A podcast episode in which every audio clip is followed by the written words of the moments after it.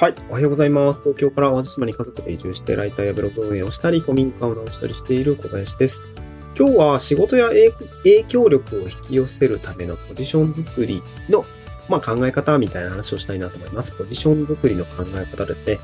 えー、僕自身、個人事業主、まあ、会社辞めてですね、あの、SNS とか営業を個人事業主としてやってみて、うん、なんかね、まあ、ポジションが大事っていうことは、まあ、よくよく言われていることだったんだけど、僕あんまり分かってなくって、で正直こう、まあ、多分、あんまりうまくいってなかったんだと思います。で、最近、なんかやっぱり得意なことだったりとか、自分の強みみたいのがなんとなく見えてきて、まあ、それの上でポジションっていうのが、やっぱりその業界だったりとか、立ち位置みたいのって意識して行動しておくとか、まあ、あと発信をしておくことってすごく大事なんだなということが、なんとなく分かったという経験をですね、今日はお話をしたいなと思います。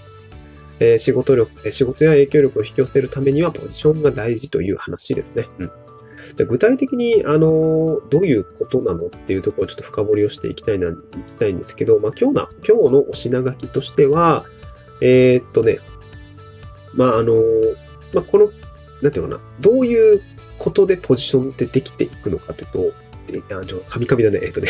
どういうことでポジションっていうのは作れるのかっていうポジションの作り方の話と、まあ、あとはその、ポジションがあるとどんだけメリットがあるのかみたいな話をしたいなと思うんですよ。で、現状僕は今ポジション取り切れてるかっていうと全く取れてないですね。全く取れてない。えー、なんとなくちょっと階段があの差し掛かったぐらいで、あの、シークハックしているところなんですけど、えー、っとね、あの、じゃあどういう考え方でこう、ポジションっていうのを見極めていけばいいのかとか、ポジションってそもそも強みがないと取れないと思うんですよ。じゃあ強みってどうやって作っていけばいいのみたいな話ですね。で、これはですね、なんか、結論的には組み合わせというもので強みができるのかなと思いました。何かと何かの組み合わせですね。組み合わせで強みができる。そして立ち位置が見えてくるっていうのを感じました。例えば、まあ、職業と地域の掛け合わせだったりとか、職業と業界とかね、その場所みたいな組み合わせかなというふうには感じました。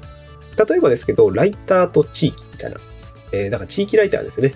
うん、これは最近めっちゃ可能性を感じてるんですけど、まあ、ライターのコミュニティの中でもそういう話ちょくちょく出たりとか、あと、あとね、ライターだけじゃなくて、秘書。秘書かける地域もね、結構ありなんじゃないかなっていうふうには、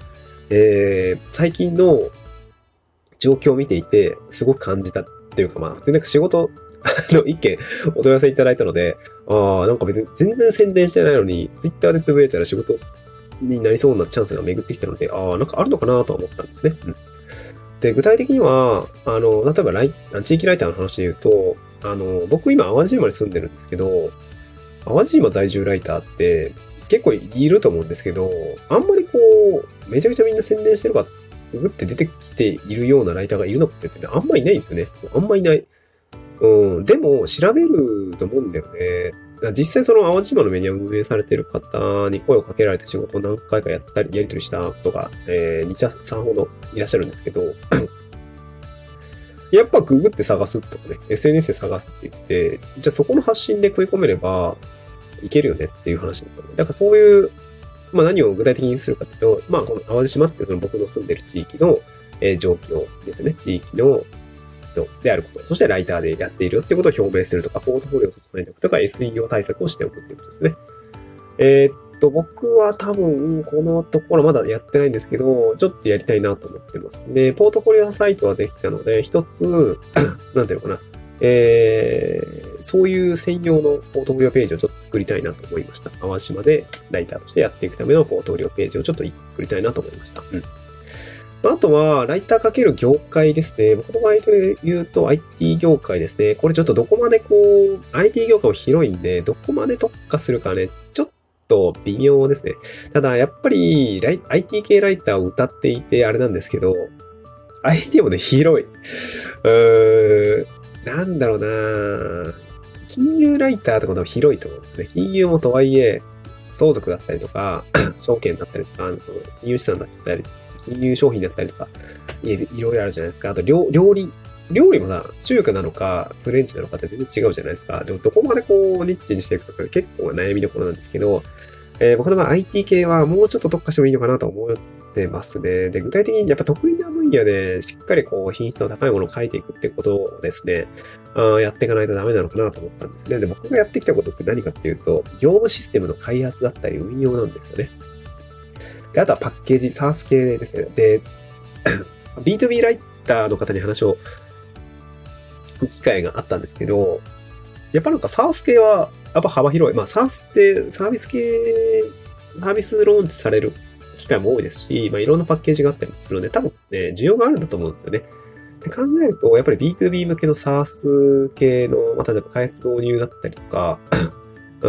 ん、その後のこうカスタマーサークセスだったりとかの話って、うん、結構やっぱあると思うんだよね。多分減りはしないと思うんだよね。うん、結局、要件定義して、フィットギャップ分析をして、えー、導入支援をしてみたいなフェーズって絶対に減らないはずなので、